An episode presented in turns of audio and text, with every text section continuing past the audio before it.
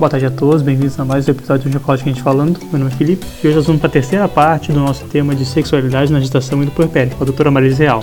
Para começar o episódio de hoje, eu queria fazer outra pergunta, abordando um assunto que discute essa questão do colheito, casais que realmente não têm estrutura em casa ou não conseguem colocar o bebê em um cômodo separado, dizer tudo no mesmo quarto.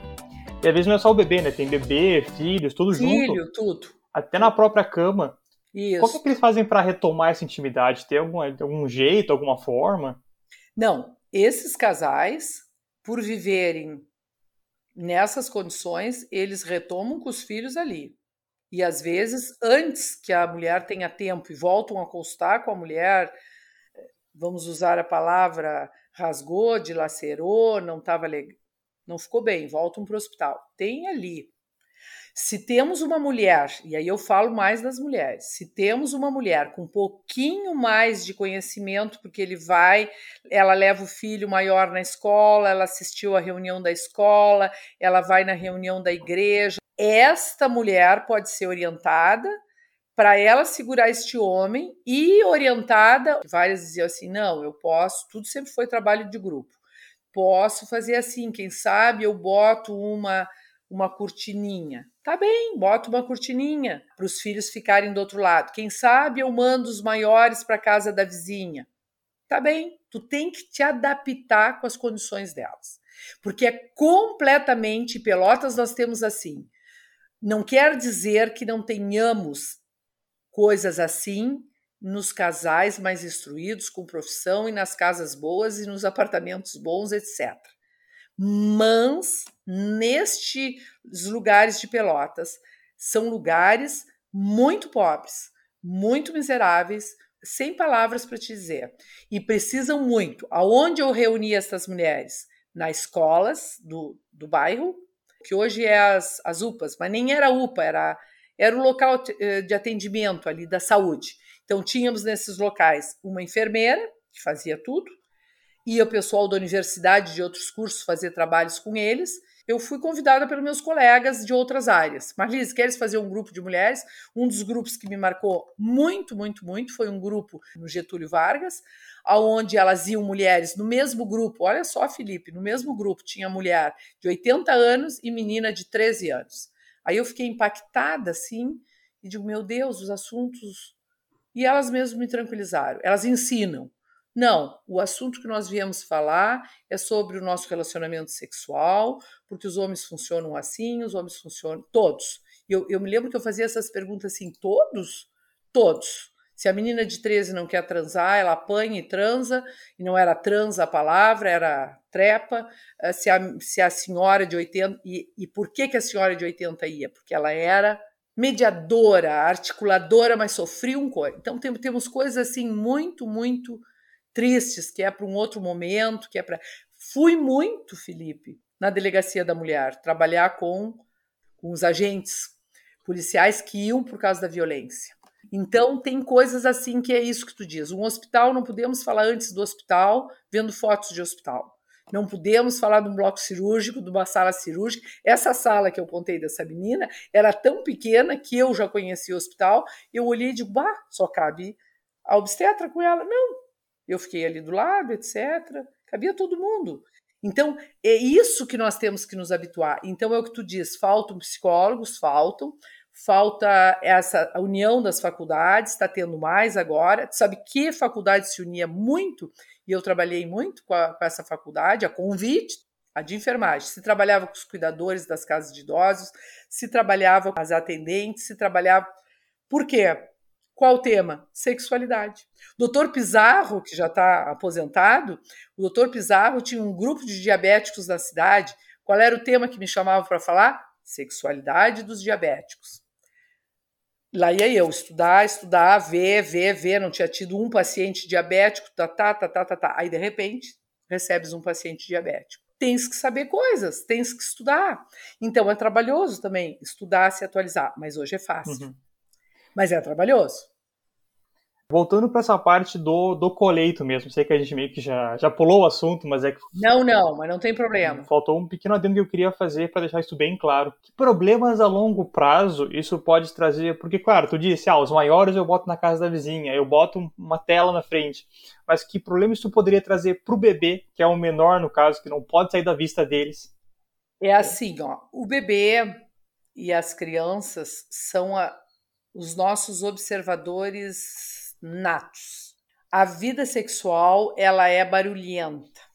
Então os bebês ouvem os movimentos, ouvem os gemidos, ouvem as falas e maiorzinhos olham o que está acontecendo. Os movimentos são remetem a uma agressividade, a uma luta. O pai, o parceiro, quem quer que seja, está em cima da mãe, está mexendo, está tá gemendo, está faz movimentos drásticos, etc. Então, toda a fantasia da criança não é boa, é ruim. Toda. É ruim. Para o bebê também. Só que o bebê não vai ter essas lembranças precoces. Se isso se repete na vida dele, não vai ter essas memórias, porque a memória se consolida à medida que cresce o nosso cérebro. Então, todas essas lembranças, essa vida repetitiva na vida dessa criança, ela vai ter muito medo, muito medo da agressão, da agressividade, do que ela fantasiou, mesmo que não tenha sido agressivo. Tá? Porque isso de botar um paninho, de levar para a vizinha, ou de deixar a criança sentada na porta, não exclui o que ela fantasia. Não exclui. Né? Bom, maiorzinha, ela pode se excitar muito com aquilo que ela escuta. Maior ela se excita. Pode começar uma masturbação precoce, se machucar, pode começar raivas dela em relação à mãe deixar e se queixar no outro dia, porque a mãe, para explicar algumas coisas, se queixa, uh, do pai, etc. E na adolescência, eu te diria que sente o mesmo, fica com raiva, fica com raiva tem vontade de agredir esse pai, tem vontade de agredir essa mãe, e muitos fazem. E quando vivenciam situações que ele faz isso, esse homem, que eu nem vou dizer pai, esse homem faz com a sua mulher, faz com a sua cunhada, faz com a sua filha, aí triplica. Então, uma coisa que vai indo. Nas casas onde o nível social é melhor, também acontece. Também acontece é mais velado, é mais velado. Chegam aí na delegacia da mulher, raros. É mais velado. Estão preocupados com essas crianças? Não. As crianças podem ser para as pessoas mais saudáveis alguém que ajuda os casais a se controlarem em qualquer briga, se os casais são saudáveis, sim. O cara chega cansado, ela chega cansada, tão irritados, começam a brigar. Se tem uma criança presente, e tu pensa na criança, tu para de brigar. Mas estas pessoas deste deste contexto que eu te falei muito pobre, que não tem como, elas não deixam passar. E estas outras pessoas não saudáveis, porque o nível social não nos dá saúde. O nível social nos dá melhores casas, melhor alimentação, melhores condições de vida. O nível social não nos dá saúde.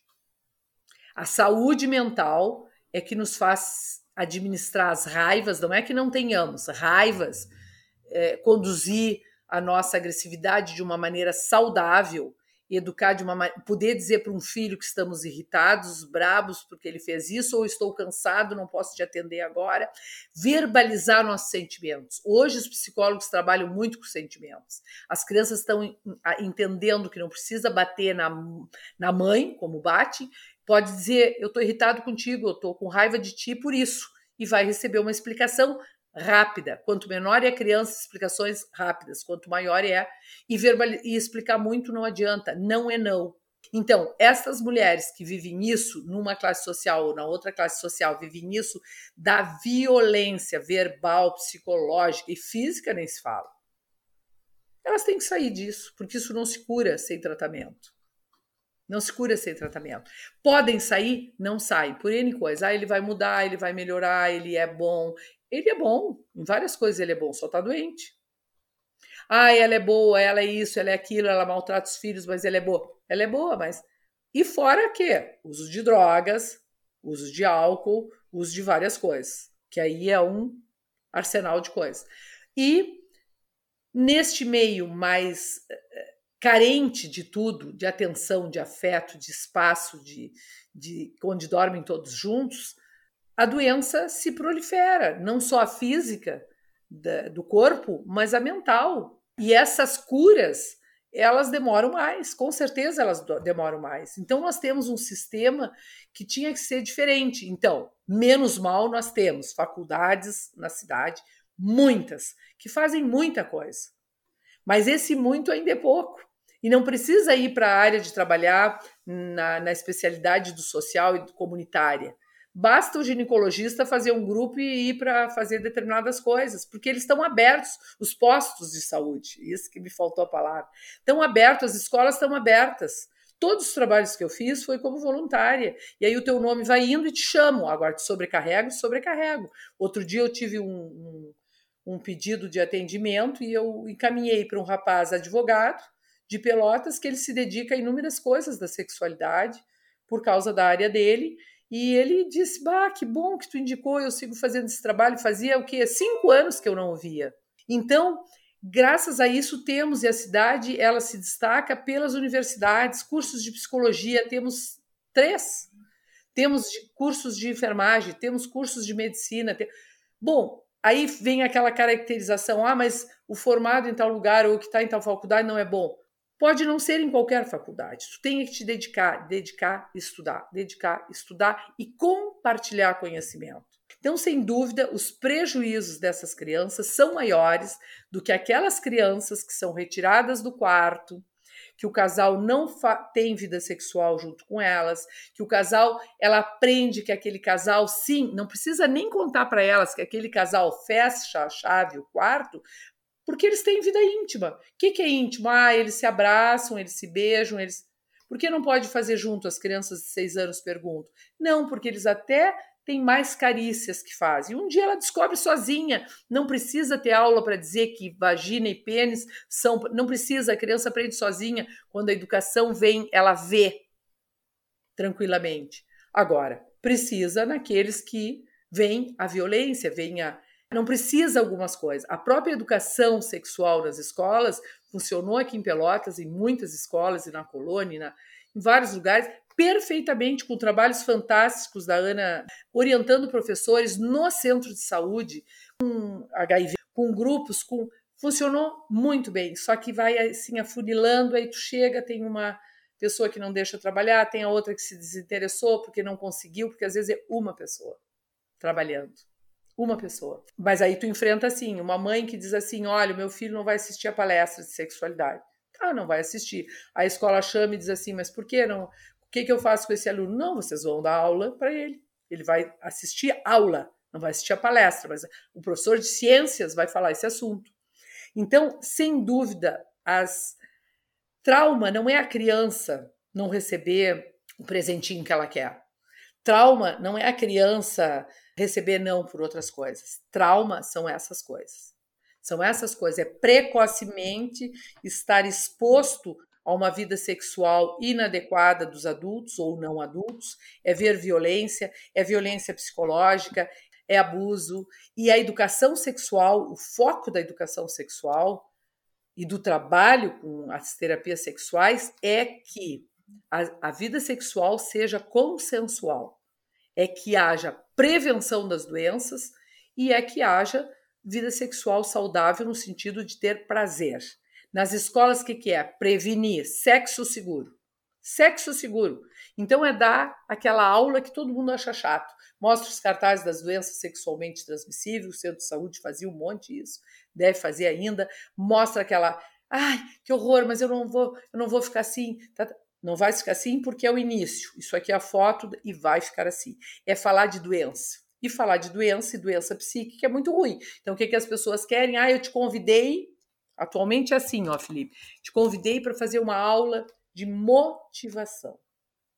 Tudo bem. Eu faço aula de motivação junto com a aula que fala das doenças.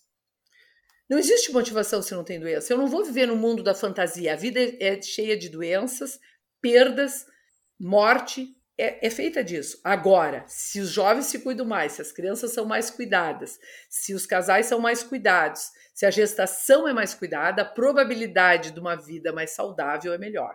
É por isso que temos hoje nutricionistas, educação física de forma dirigida, boa alimentação, prevenção, consultas, consultas. O próprio pré-natal. Agora, se essa menina numa escola escuta desde pequena que se um dia ela tiver filhos, ela tem que transar primeiro com quem quer, não obrigada. Ela tem que fazer sexo seguro. Ela não vai engravidar tanto. Não, algumas vão, outras não. Se ela souber que tem o posto que ela vai ser atendida desde o primeiro dia da gestação, ou que faltou a menstruação, ou que ela sabe que teve, porque ela sabe, todo mundo sabe. Eu ia nas escolas e eu dizia assim: não, gente, pelo amor de Deus. Eles contavam assim: ah, não, mas a fulana na minha casa engravidou e todo mundo ajudou ela, teve chá de bebê. Não me contem isso. Eu sei que isso acontece, eu sei que é assim, eu sei que isso é maravilhoso, mas é assim. Tem que engravidar aos 14 anos? Todos respondiam: não tem que engravidar aos 13 anos? Não. Então, ponto. Nós estamos falando é disso. Não é do chá maravilhoso. Que bom que teve uma rede que ajudou. Quando uma mãe chega, seja ela de classe alta, classe média, classe, e diz assim: ah, eu já comprei, o quarto vai ser cor-de-rosa.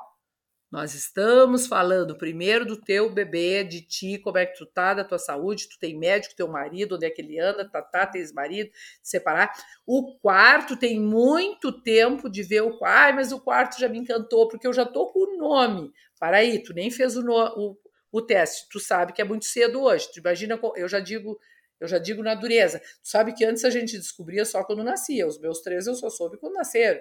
E não era tão ruim assim. Então, Vamos pôr os pontos nos is, porque essas coisas são deslumbrantes. E aí não se quer falar da coisa pesada. Qualquer mulher pode ter doenças na, na, na, gestação, qualquer mulher pode ter eclâmpsia, qualquer mulher pode ter um parto super difícil. Ah, mas todos os médicos não fazem parte hoje. Para aí. Alguns fazem parto. Talvez tu não possas fazer parto por N motivos. Quem decide. Ah, mas decidiu na hora. Pois bem, talvez não pudesse pensando mais nos nossos acadêmicos, seja de medicina, psicologia, enfermagem.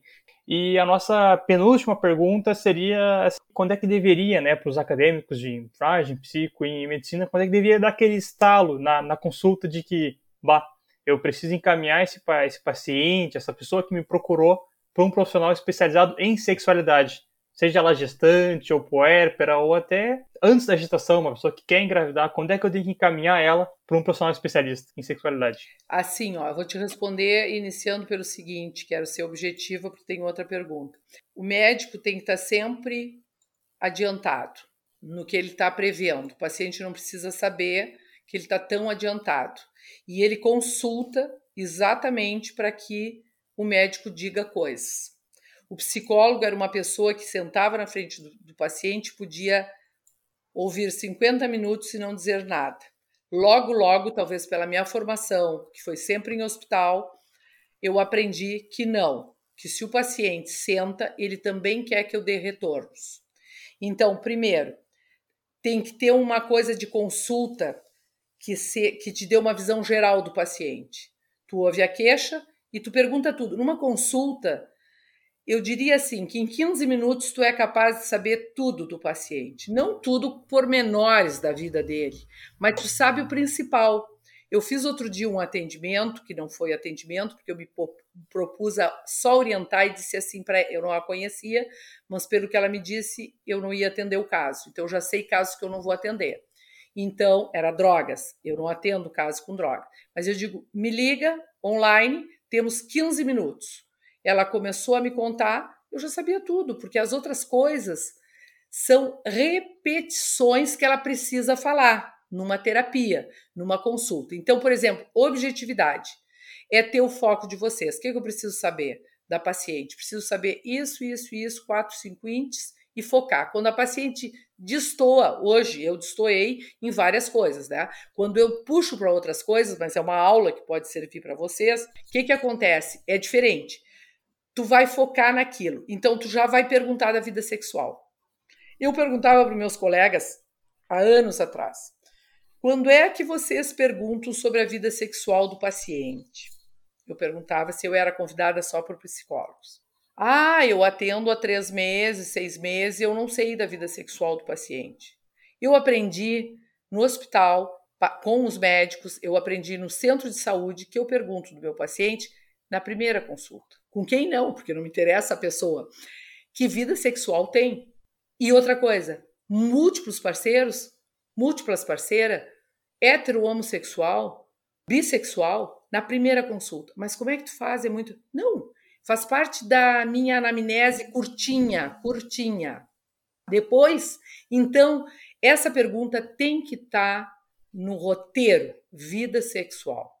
O paciente não vai contar em seguida. E daí, quando ele conta algumas coisas, tu já, ó, sabe que tem que se perguntar de novo e abrir espaço de novo. Fazendo assim, tu vai esmiuçar os assuntos depois e em todas as consultas de uma ginecologista tem que ter a vida sexual. Como é que está a vida sexual? Tá ótima. Quando o paciente diz está ótimo, o que, que é o ótimo para ti? Mas resumido, quando o paciente gosta muito de dizer assim, tá normal, me explica o teu normal. Porque o meu normal é um, o do fulano é outro, do Beltrano, não preciso dar nomes aos, às pessoas. Me explica o que é o normal. Ah, então tá. Vida sexual, doenças que tem, remédios que toma. Eu, psicóloga, pergunto os remédios que tomo. Ah, tu entende de remédio? Não. Eu ligo para o médico se eu preciso entender, eu vou nos livros, mas geralmente eu ligo para o médico e fico sabendo. Eu tenho a facilidade de ter médicos na família, então às vezes eu não ligo para o médico, eu me oriento aqui. Mas é isso que temos que fazer. Quando repetidamente tu sente assim, duas coisas, não quer nada falar da vida sexual, tem coisa. Vida sexual é uma coisa íntima que a gente não conta para ninguém, que a gente gostaria de contar. Gostaria de contar. Que bom que todos soubessem da vida sexual boa, gratificante, etc, etc. As pessoas gostam de contar. Então, não contou nada, tem coisa. Não quer falar daquilo, só elogia, tem coisa. Porque a vida sexual nunca é ótima. Sempre é altos e baixos. Uma relação ótima, uma relação mais ou menos, uma relação uh, rapidinha, uma relação demorada. Não significa que a relação demorada é melhor que a rapidinha. Isso virou um mito também. Ai, tem que ter uma baita preliminar. Uma baita preliminar em que a relação foi péssima. Se cansaram, não deu mais. Entende? Então, desde a primeira consulta, o roteiro que vocês têm que ter rápido e pegar. Por que, que eu digo em 15 minutos? Na experiência, não. Eu lembro que a minha primeira paciente, eu escutei ela e era em espanhol, eu entendi espanhol, mas fiquei muda, eu escutei ela uma hora sentadinha. Tá? Lá no hospital, os ginecos que tinham me encaminhado, porque a minha chefe era uma e não estava no momento, tutu, tá, tá. Uma hora só escutei, anotei tudo. Depois eu digo assim: não dá, eu estou num ambulatório, não dá. Se eu ficar uma hora com cada paciente no individual, não vou fazer nada nesse hospital. Eles vão me mandar embora.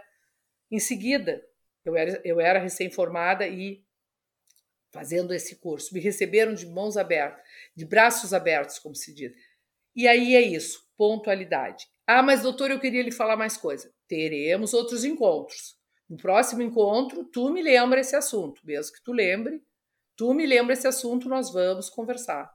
E aí botar foco, aí tu vai te dar conta tu vai te dar conta. Elas mostram que tem dor, que não querem porque dá dor, que não querem porque isso. Não quis, não deixa tirar roupa, não deixa isso, não deixa aquilo, se afasta. Tem que ir conversar, não é o médico que vai conversar tudo isso. Aí elas dizem muito assim: ah, mas eu já fiz de tudo, eu já comprei lingerie, eu já me maquiei, eu já fiz, eu já dancei para ele. Na minha cabeça, isso não resolve nada. Só para um casal que está bem. O casal que está mal, aparece a mulher lá de lingerie novo ele já pensa assim, pô, gastou o que não podia. Tá, tá, tá. Aparece maquiado. Só dá um desastre, só dá uma briga na hora. Agora, o casal que tá bem é uma diversão. Agora, a mulher que não sabe. Outra coisa, investiguem na consulta: humor. Humor. Os casais não sabem ter humor, as pessoas não sabem ter humor. Ter humor. Sempre uma risada é bom. Sempre uma coisa leve na consulta é bom para a gente voltar para o sério porque sempre temos que estar no sério.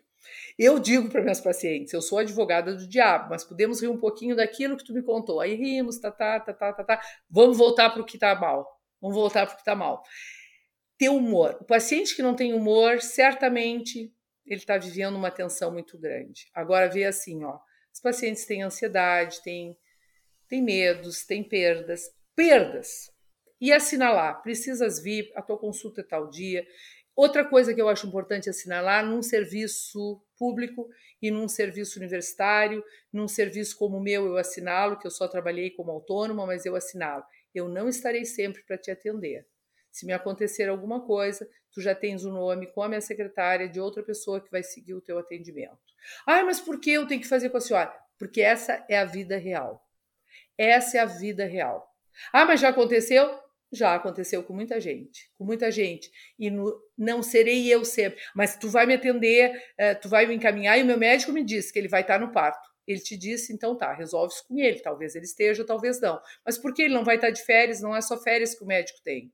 O médico tem várias outras coisas. E o médico também pode ter uma dor de dente. O médico também pode ter uma cólica, pode ter uma febre e tá de cama. Ai, mas a senhora é uma pessimista. Sou. Mas olha tudo de bom que nós estamos trabalhando. Para tu. Tá...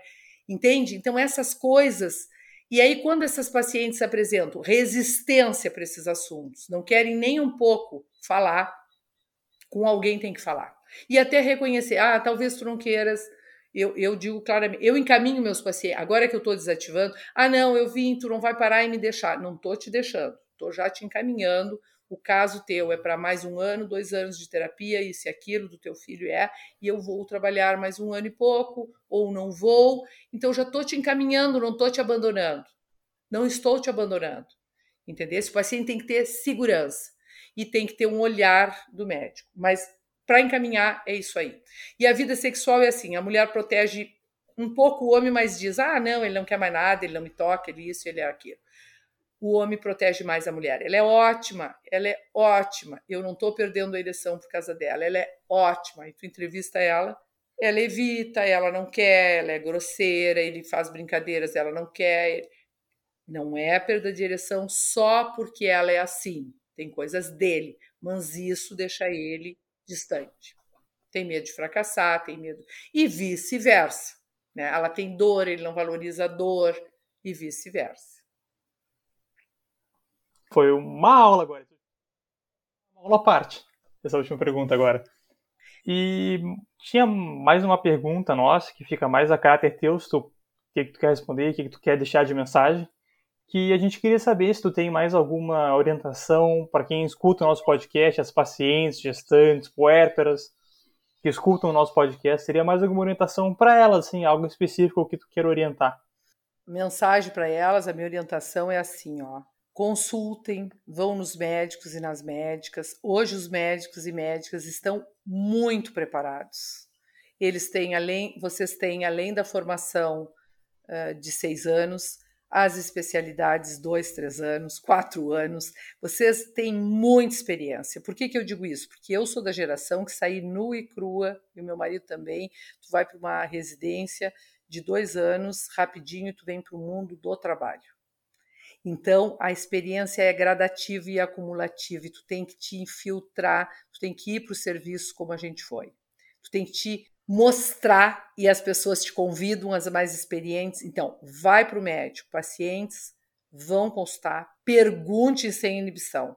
Se o médico não quiser, não souber ou não puder naquele momento, vai deixar para a próxima consulta ou vai encaminhar para alguém.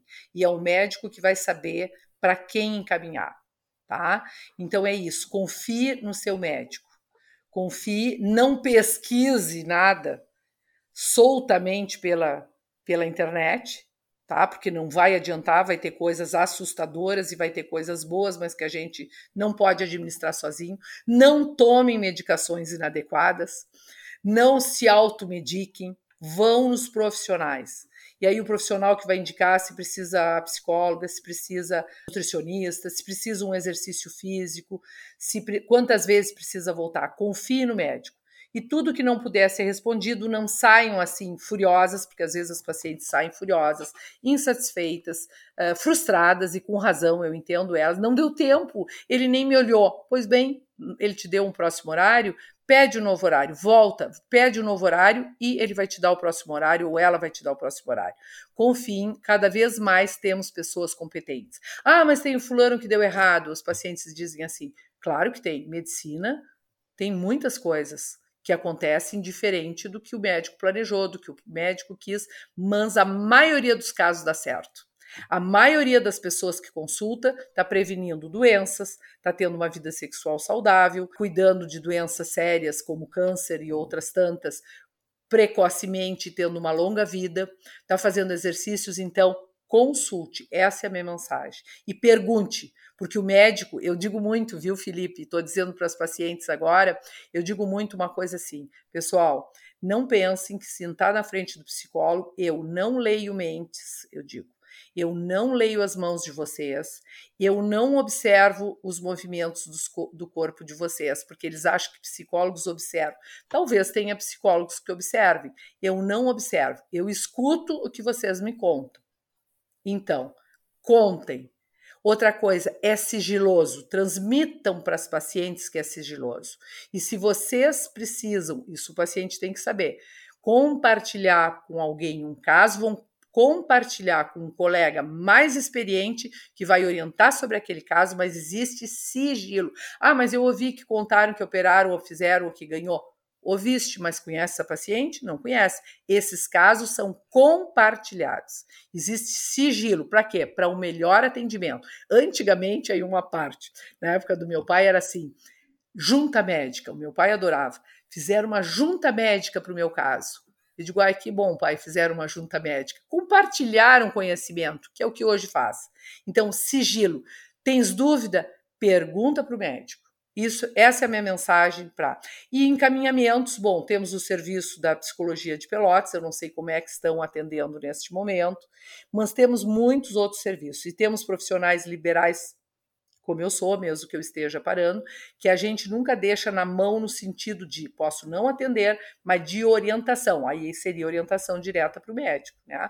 Olha, procuro fulano, nomes de pessoas novas que estão chegando e estão atendendo e estão se especializando. Essa é a mensagem.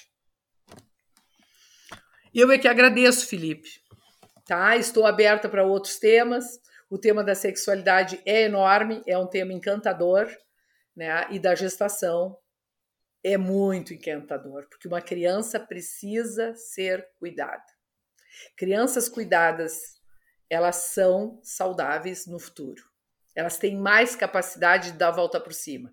Vão adoecer? Vão. Vão se estressar? Vão. Vão ser ansiosas? Vão. Vão ter sofrimentos? Vão. Vão ter traumas? Vão. Mas vão dar a volta por cima com mais facilidade, sem tantos tratamentos, mais facilidades que outros as outras vão dar com menos facilidade. E é um tema gigantesco, né? Tem muitos outros tópicos para abordar. Eu acho que a gente meramente tocou no, na pontinha do iceberg, né? E já foram duas horas quase. Mas eu acho que foi uma conversa muito proveitosa. Eu a, agradeço muitíssimo pela tua presença aqui hoje, por ter aceitado conversar comigo e deixar essa mensagem para a gente. Agradeço muitíssimo por todo o conhecimento que tu compartilhou conosco hoje. Eu agradeço também, gostei, me entusiasma, me faz estudar um pouco mais, sempre tenho que estudar, e rejuvenesce, porque na terceira idade, quem está querendo parar, é bom ainda ser lembrado. Beijo. É. Obrigada a ti, ao teu grupo, né? Um abraço nos ginecos que me conhecem. E ficamos por aqui então. Muito obrigado.